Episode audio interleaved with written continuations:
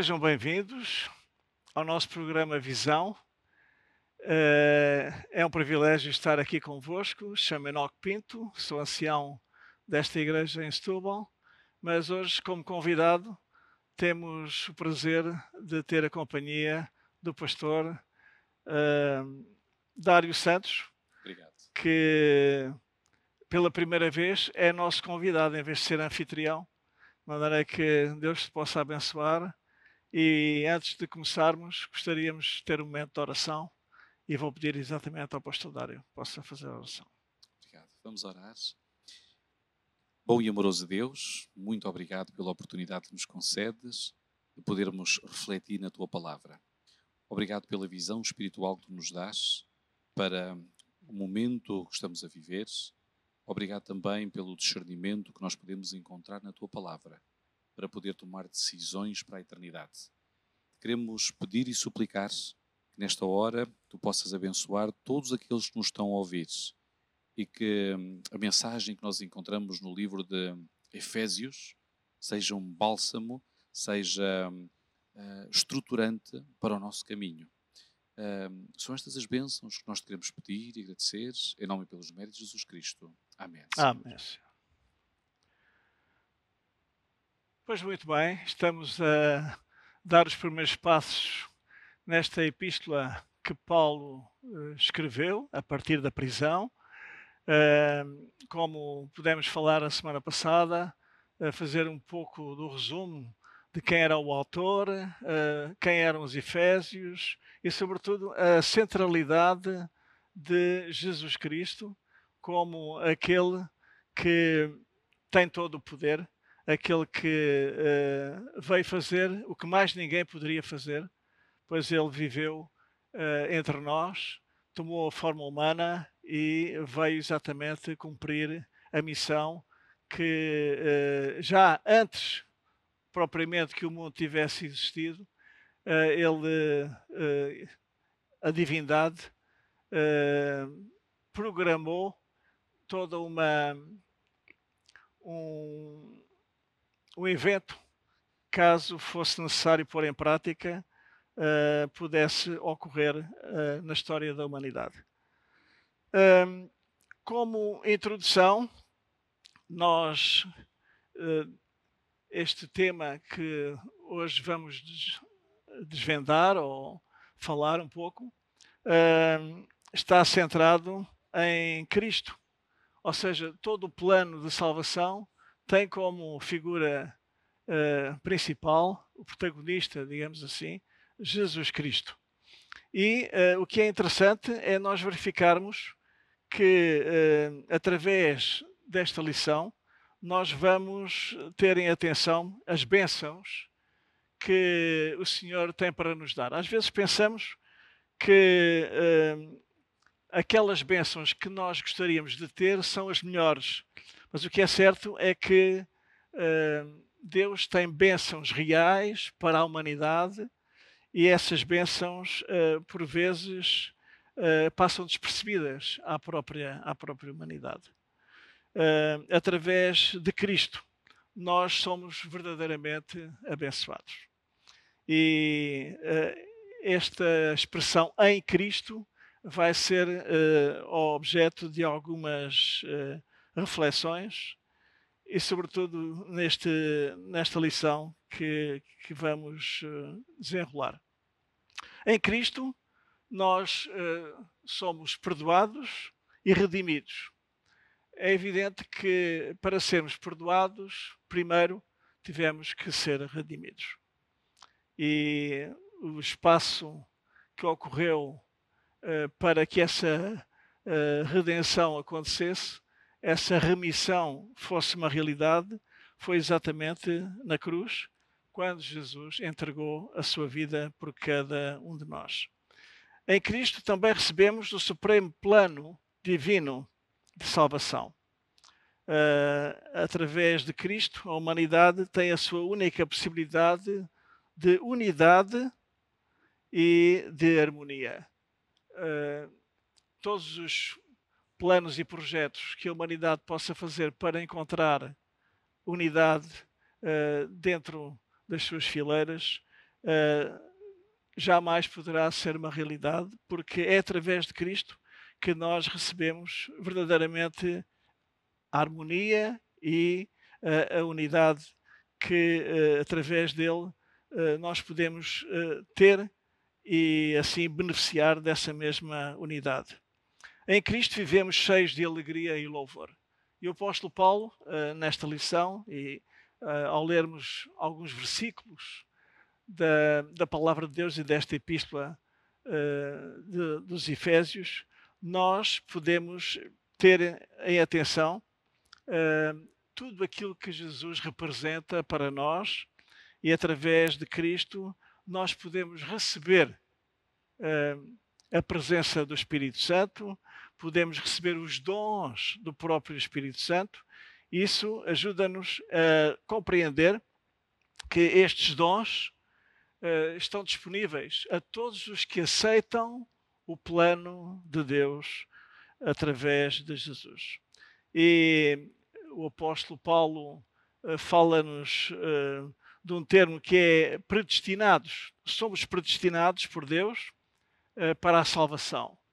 E essa predestinação não é alguma coisa que, que seja determinada independentemente da nossa escolha, mas é exatamente o fator uh, da nossa escolha que permite que aceitemos e possamos assim ser uh, selados e ao mesmo tempo receber as bênçãos uh, eternas quando Jesus regressar em glória na sua segunda vida.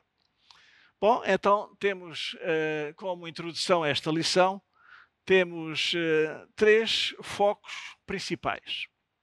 O primeiro é que Deus encheu-nos de muitos dons e esses dons, eh, o apóstolo Paulo vai fazer algumas referências à adoção, à eleição, à redenção, o perdão, a alegria da salvação, a unidade e a harmonia da humanidade e a presença interior do Espírito Santo, como primeiro pagamento por Deus daquilo que ainda virá quando Cristo regressar. O segundo aspecto tem a ver com a nossa resposta uh, aos dons graciosos de Deus uh, e a uma vida de louvor e adoração em Cristo e por Cristo. E também a presença do Espírito Santo, pois é através dele que experimentamos, podemos dizer assim, o antegozo ou o, aquilo que podemos já ter um vislumbre daquilo que será a vida eterna com Cristo para todo sempre. Uh, como introdução, ainda uh, gostaria de referir aqui um aspecto que a lição, logo na parte uh, inicial, faz referência a um homem que se tornou famoso, Neil Armstrong, eh, por ser o primeiro a pisar o solo lunar. E é interessante porque 25 anos depois deste acontecimento, uh, Neil Armstrong escreveu uma nota de agradecimento à equipa criativa que tinha concebido o, fa o fato espacial designado Unidade de Mobilidade Extraveicular, o ME, uh, com através desta unidade, ele pôde eh, concretizar os primeiros passos históricos naquele planeta, portanto, que é um satélite da Terra. E uh, ele, ao escrever esta nota de agradecimento, ele chamou o artefacto espacial mais fotografado da história e bem sucedido, pois escondeu uh, o seu próprio uh, feio uh, ocupante, segundo aquilo que ele próprio relata. Armstrong agradeceu a este, a este bando da UME, o Centro Espacial Johnson, uh, pelo resistente, confiável e quase fofinho fato que preservou a sua vida, enviando-lhes uh, um quarto de século de agradecimentos e felicitações. Ou seja, uh, Armstrong, mesmo passado 25 anos, ele achou por bem registar esta nota de agradecimento. de certa maneira, Paulo começa também a sua carta aos Efésios com uma nota de agradecimento majestosa, louvando a Deus pelas bênçãos que derramou sobre eles. E não, é, não foi propriamente um, um fato espacial para alguém que caminhou ou caminho, no século passado caminhou na Lua, mas Paulo ele tem uh, um fundamento, um propósito, que é exatamente exaltar as bênçãos essenciais desde antes da fundação do mundo, quando Deus projetou aquilo que seria a possibilidade de pôr em execução um plano uh, de salvação.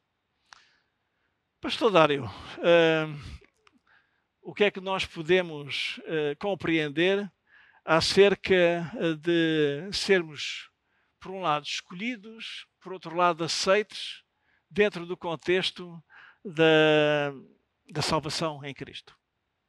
É uma pergunta extremamente interessante e falavas há pouquinho, Enoque, nas bênçãos espirituais mencionadas na Epístola Paulina aos Efésios, no capítulo 1, no versículo 3, uhum. a, eh, a, palavra espiritual. Quer isto dizer que a palavra espiritual, pneumáticos, vem da palavra espírito, pneuma, uh, é um dom que vem diretamente do Espírito Santo de Deus. Ou uhum. seja, uh, esta é uma visão que deve ser espiritual.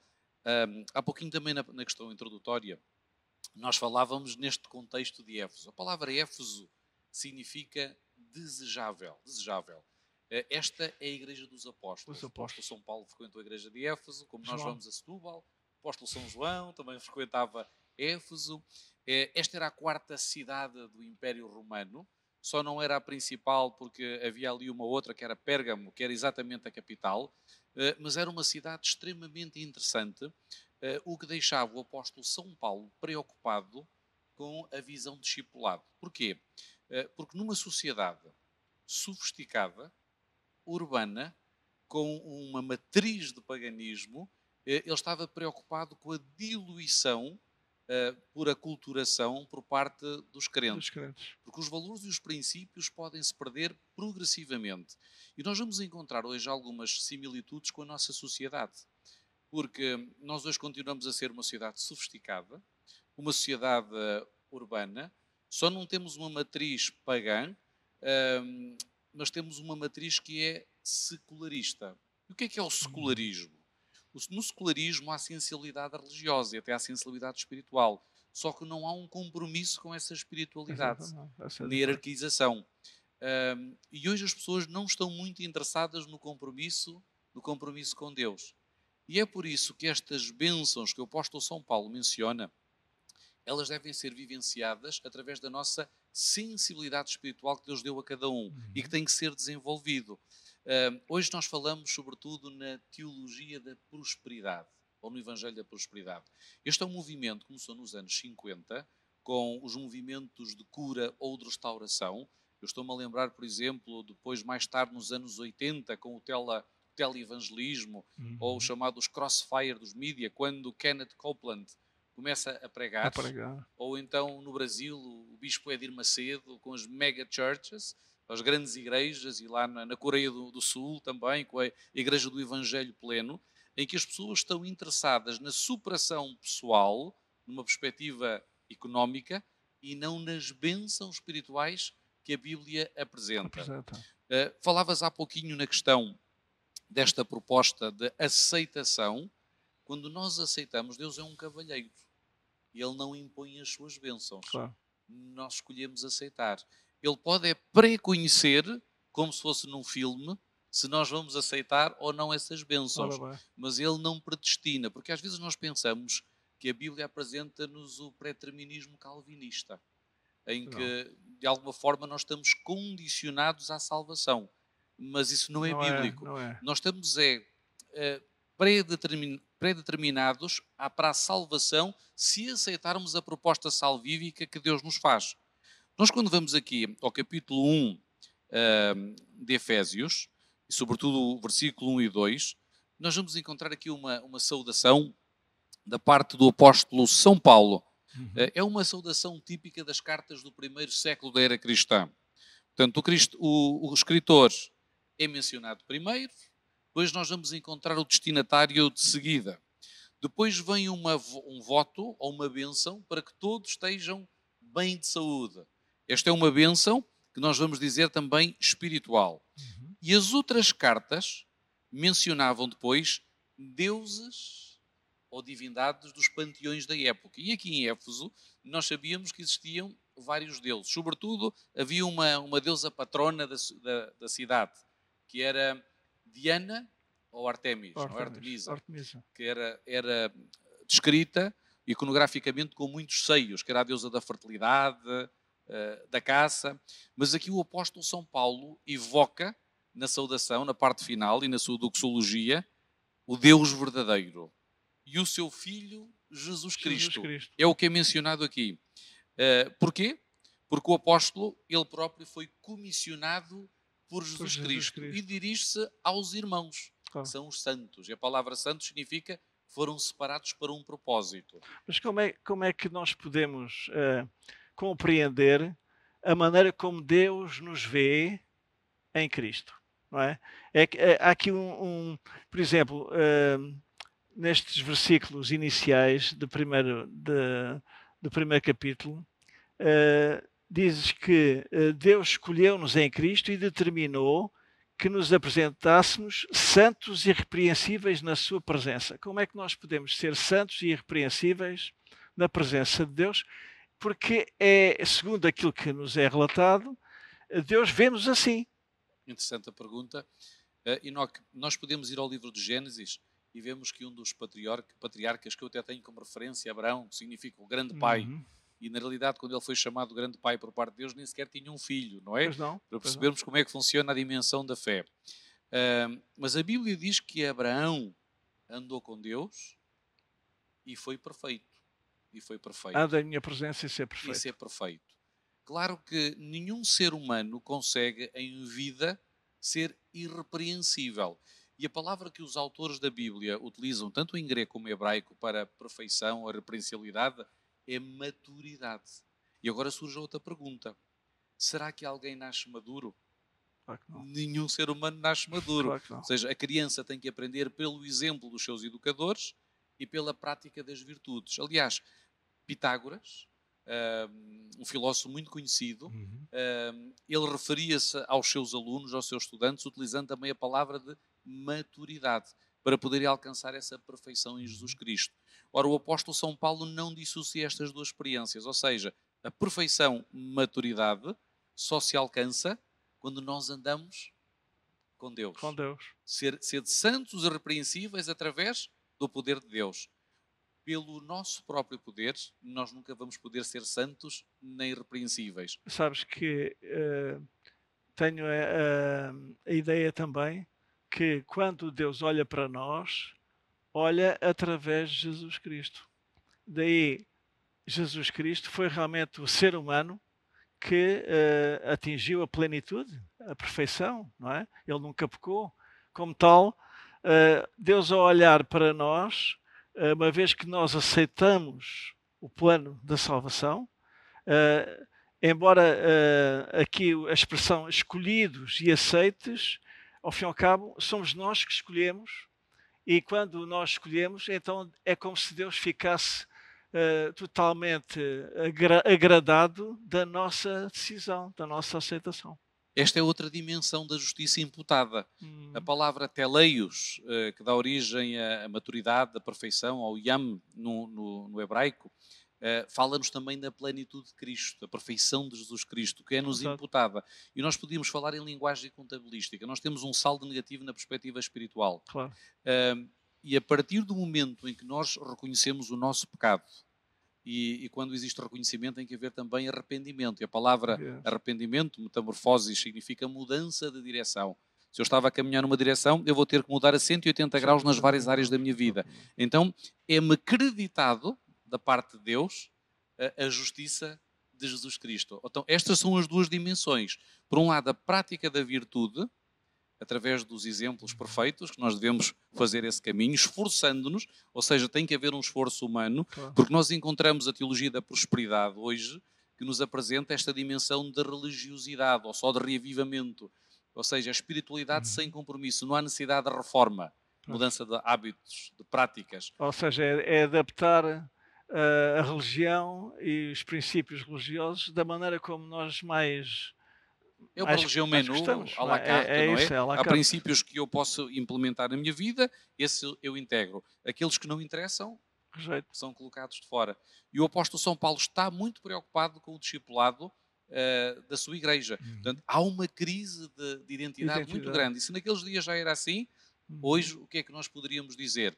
Claro. Um, quando, quando nós olhamos para a cidade de Éfeso, e nós podemos aprender muito com aquela civilização, Estamos no período pré-socrático ou pré-aristotélico. Uh, ali na.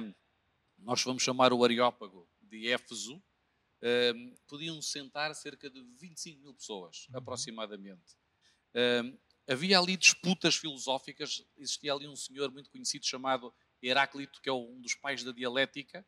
Eles assistiam a, debates filosóficos, a luta entre gladiadores, sei lá, tanta coisa. Ou seja, havia uma oferta naquela sociedade que levava as pessoas a entorpecerem o seu sentido espiritual. Havia muito claro, ruído. Claro. E hoje nós encontramos a mesma coisa. A nossa sociedade faz-nos tantas propostas e mesmo através da televisão, da internet, das redes sociais, que nós não temos a capacidade depois de ter entendimento espiritual e tomar decisões para a eternidade. Ou seja, uhum. Deus faz-nos esta proposta de escolha, esta proposta de, de, de estarmos destinados a ser salvos, mas esta decisão pode nos passar completamente, completamente ao, lado. ao lado. E tu até falavas naquele mecanismo há pouquinho uh, do fato do senhor Armstrong, Armstrong, no dia 22 de julho, parece que vamos celebrar, não é? Porque aquilo foi 20 de julho, se não estou em erro, de 1969, quando ele uh, chegou à Lua e disse um pequeno passo para a humanidade, um pequeno passo para a humanidade, uh, ou para o homem e um grande passo para a humanidade. E o, o grande pregador Billy Graham chegou a dizer: o mais importante não foi o homem ter pisado a lua, mas foi Deus ter pisado a terra. A terra. isso é o mais importante. Por Muito isso, a, a, predestinação aqui ah. não indica um determinismo calvinista, não. Exato. Consiste claro não. numa escolha amorosa. Exatamente. Tanto da nossa parte como da parte de Deus. Uh, Diz-nos o nosso verso áureo que uh, Bendito o Deus e Pai de nosso Senhor Jesus Cristo, o qual nos abençoa com todas as bênçãos espirituais nos lugares celestiais em Cristo.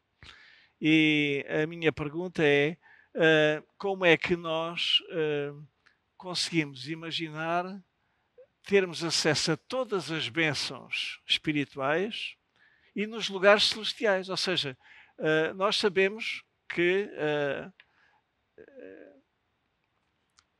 quando Jesus venceu uh, o pecado e venceu a morte e ressuscitou ao terceiro dia, ele ascendeu aos céus, não é? E como tal, ele tomou o seu lugar à direita, à direita de Deus. E uh, segundo a Bíblia e também uh, o testemunho de Jesus, que é o Espírito de Profecia, nós podemos saber que aquele que é a origem do pecado, não é? Aquele que, que se rebelou contra Deus, ele tinha acesso a estes lugares celestiais, ou seja, um lugar específico onde Deus tem o, o seu trono e o seu séquito, uh, e onde os anjos uh, adoram o, o, nosso Deus, o Pai, o Filho o Espírito Santo, uh, mas através da cruz e do momento em que Jesus cumpriu a missão de morrer no lugar do pecador, não é? Então uh, Satanás deixou de ter acesso a esse lugar celestial e agora quem representa a humanidade é Jesus Cristo, aquele que realmente morreu pelo, pelo ser humano. Então, uh, estes uh, lugares celestiais, não é? Hoje, uh, nós pela fé podemos saber que quem lá está é o representante da humanidade, é, aquele que morreu por cada uh, ser humano e todos aqueles que o aceitarem uh, poderão ter esta bênção como diz aqui o versículo, uh, em que Deus o Pai nos abençoou com todas as bênçãos espirituais nos lugares celestiais em Cristo. E é interessante, Enoque, irmã Ellen White, o Espírito de Profecia, desvenda-nos um pouquinho mais deste versículo do apóstolo São Paulo sobre os lugares celestiais. No momento em que Jesus Cristo é entronizado, depois da sua ascensão aos céus, sua ascensão. imediatamente, um tempo depois, é derramado o, o Espírito, Espírito Santo. Santo. o famoso Pentecostes. Exatamente. E Pentecostes faz referência ao número 50. Ou seja, um, os discípulos ali estiveram, caminharam com Jesus 40 dias, e depois estiveram, Jesus subiu aos céus e estiveram 10 dias, dias, em oração, em comunhão uns com os outros, e finalmente o Espírito é derramado nesse momento de entronização. E isto, se nós fizermos um paralelismo com o passado, eh, quando foi celebrado, porque o Pentecostes é celebrado a partir da data da Páscoa. A data da Páscoa um, está 50 dias. Os 50 dias. Quando nós vivenciamos a Páscoa pela primeira vez no Êxodo, 50 dias depois é realizada a outorga da lei no Sinai. É muito interessante. Nada disto é o acaso, é intencional. Sim, sim. tem a sua, sua, sua lógica, a sua lógica. E não existe reavivamento sem estudo da palavra. E é importante estarmos a palavra. Uhum. Tu falavas aqui na questão dos, dos lugares, lugares mais altos no céu. Na realidade, isto é uma exaltação porque os gregos também tinham o seu panteão e Zeus e todos os outros também estavam lá nos céus, uhum. ou no Olimpo, no céu do Olimpo. E o apóstolo São Paulo joga também com o ambiente, com o contexto cultural da, da, sua época. Ele quer dizer que o Deus vivo está muito está mais alto, muito, muito, mais acima destes deuses todos. Claro. E, e, subjuga todas as outras divindades a seus pés. E é aqui que entra a questão do lado direito. Uh, Jesus Cristo é entronizado no lado direito. No lado direito. Um, o lado direito, nós vemos vários autores da Bíblia, até o livro de Salmos, dizendo a destra da justiça. Até hoje, na parte da advocacia, uhum. é chamado o direito. O lado direito é onde estava a parte uh, do certo, do bem, das bênçãos, e o lado esquerdo era a parte sinistra. Penso sinistra. que é no italiano ainda se diz sinistra. a sinistra, ah, a, a esquerda. No lado místico, no Império Romano e Greco, no Império Greco-Romano, quando andávamos na rua, por exemplo, e víssemos as aves do lado direito, isto era algo positivo mas se aparecesse do lado esquerdo era um augúrio, augúrio. negativo. Ainda hoje eles dizem augúrio, não é? Os italianos, ah. mas por acaso dizem augúrio para felicidade. Aqui há uns tempos eu cruzei-me com, com os italianos, eh, eles estavam lá num casamento e diziam auguri, auguri, que é felicidade, ah. mas estava relacionado com o lado direito. O lado direito é o lado, é o lado das bênçãos. Claro que nós não somos místicos, não é? Claro, mas Jesus claro. Cristo retoma exatamente a glória uhum. que tinha deixado ao lado do Pai. Porque há pessoas que colocam em causa e põem Jesus Cristo como um ser criado. Isto não é bíblico não é de todo. Bíblico. por isso, Deus voltou à sua origem, recebeu a sua glória e foi entronizado como Deus no céu e não como criatura. Claro. Bom, vamos avançar na nossa lição. Uh, depois, a lição também nos foca uh, dois aspectos. Eh, a redenção foi algo uh, que custou a vida do Filho de Deus, não é? Enquanto que essa redenção ocorreu exatamente na cruz, através da sua morte, mas Jesus não ficou na tumba. Ao terceiro dia ressuscitou. E é interessante porque uh, para alcançar o perdão que Deus estava disposto a conceder e que é um perdão generoso, não é? Uh, no entanto, a lei reclamava o quê? Reclamava uh, que o facto de ela ter sido transgredida era necessário a consequência dessa transgressão, que é a morte.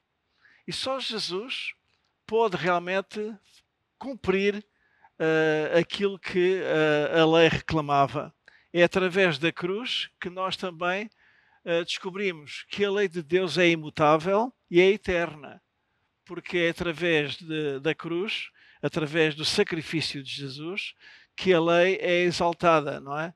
Uh, é interessante, uh, o salmista diz que a justiça e a misericórdia se encontraram, não é? e que houve realmente esta junção, coisa que seria quase impossível a justiça e a misericórdia, não é? às vezes uh, temos a dificuldade de compreender como é que ela pode se conjugar. Mas na cruz, essa foi uma realidade. E, é e o perdão é a graça de Deus a nosso favor, ou seja, é a maneira como Deus nos uh, aceita através daquilo que Jesus fez por cada um de nós. Apenas um apontamento, gostavas a referir sobre este encontro da justiça e da misericórdia, porque é uma dimensão que nós temos muita dificuldade em alcançar na nossa natureza humana, porque todos nós gostamos que nos tratem com justiça, e quando falhamos, gostamos também que nos tratem com misericórdia, não é? uh, e nós muitas vezes uh, não conseguimos ser justos para com as pessoas um, e até também utilizar a misericórdia. É Isto é um equilíbrio que nós podemos é encontrar em Cristo Jesus, porque ele amava o pecador, amava o pecador, mas odiava o, odiava pecado. o pecado. Nós é o contrário. Nós rotulamos as pessoas. Pode haver uma pessoa que nos faça bem a vida toda. Uhum mas se em algum momento essa pessoa falhar para connosco, é como fica, se tivesse morrido. Está marcado para sempre. E é por isso que nós podemos aprender com, com a cruz. Um, se Jesus nos tratasse como nós muitas vezes tratamos os outros, se calhar já não cá estávamos, não é? Nenhum de nós estava cá, já tinha sido executado. O, o, que é interessante é que um, alguns uh, religiosos querem uh, receber o perdão mas não querem passar pelo processo de, de aceitar o sangue de Jesus como aquele que pode efetivamente uh, ser e foi derramado para nós podermos uh, ter o perdão, não é? É, é interessantíssimo ter esta noção de que uh, não poderia haver perdão enquanto não houvesse uh, o sangue derramado, neste caso o sangue de Jesus, que é o tal sangue puro, sem qualquer mácula, que se entrega por cada, por cada pecador. A lei de Deus reclama a morte do transgressor, o pagamento uh, não é exigido por qualquer outra entidade, mas pela própria lei. É? é? a lei que reclama e uh, Jesus, em tudo, veio cumprir de uma forma rigorosa e obediente todo o plano estabelecido e que uh, apontava a antiga dispensação, todo o ritual dos sacrifícios, dos animais, tudo apontava para, para Jesus. Pois muito bem, então uh, este grande plano de Deus, que está centrado em Cristo, uh, ele concretizou-se. O apóstolo Paulo tem esta expressão: vindo a plenitude dos tempos, não é? Deus enviou o seu Filho. Uh, como é que nós podemos compreender? Há aqui algumas, alguns detalhes que são apresentados. Podemos dizer que o plano de Deus foi concebido antes que o mundo existisse. o mistério da sua vontade só veio a ser revelado passado, embora houvesse uma promessa, uma profecia, não é? dada a Adão e Eva no Éden, mas ele só foi revelado, não é? Uh, 4 mil anos depois. Nós até poderíamos chamar um, um backup, como se utiliza hoje em linguagem informática. Ah. Uh, ou seja, havia um plano B. Não que Deus tenha intencionalmente programado o pecado, como claro alguns não. afirmam, uh, não, mas ele, no seu amor, previu um plano B.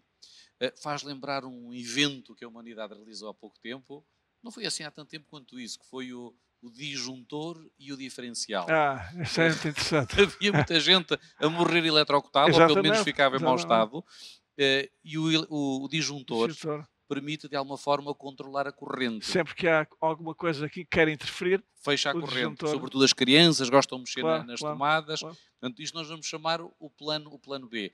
E Jesus Cristo, ainda antes da fundação do mundo, ainda antes do surgimento do pecado, previu essa possibilidade. Exatamente.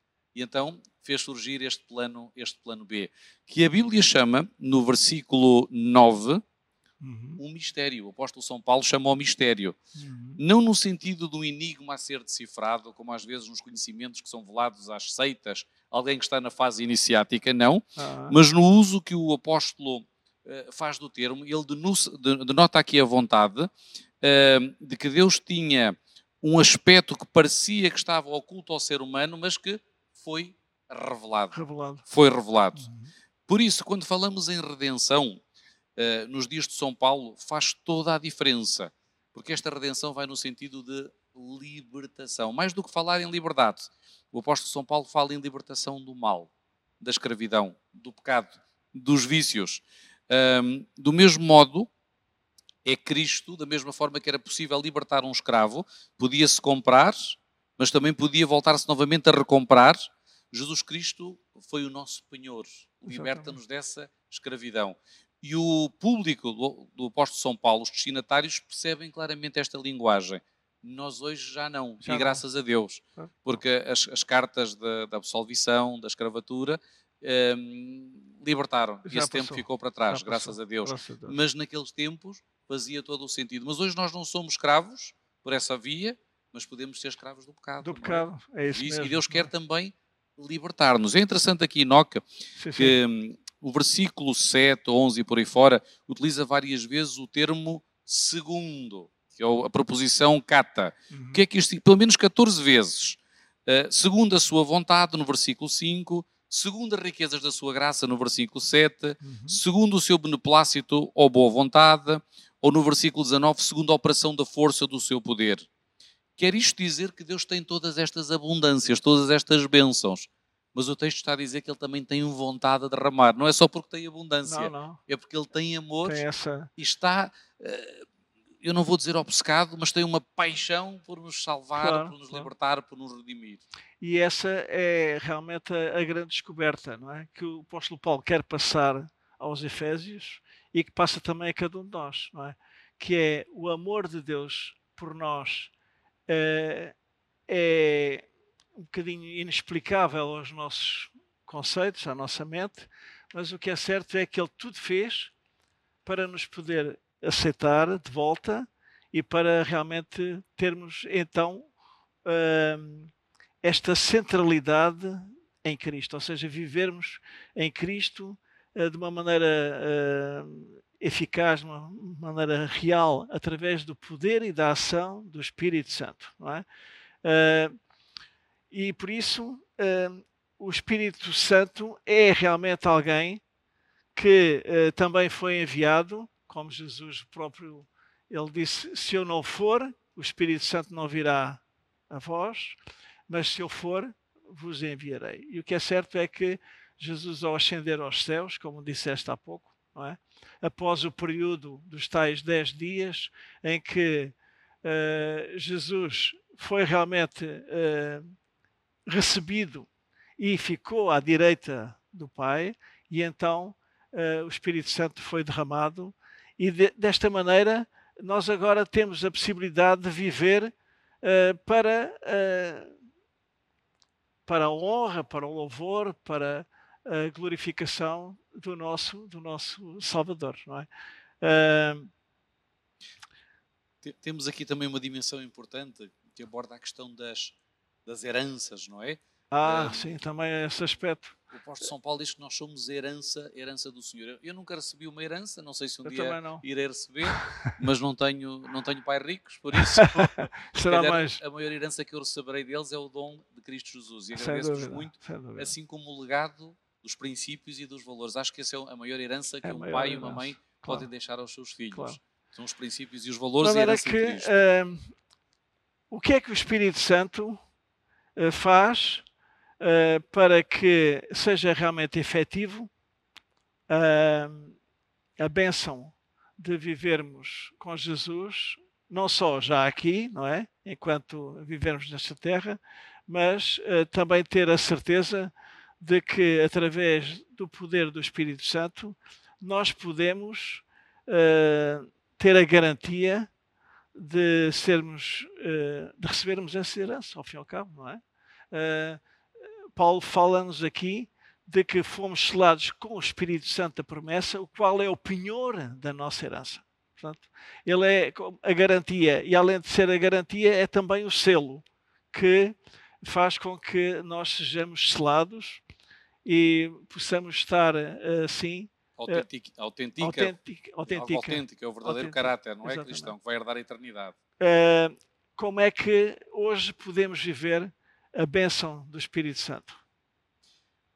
O Espírito Santo está ansioso por derramar bênçãos na igreja.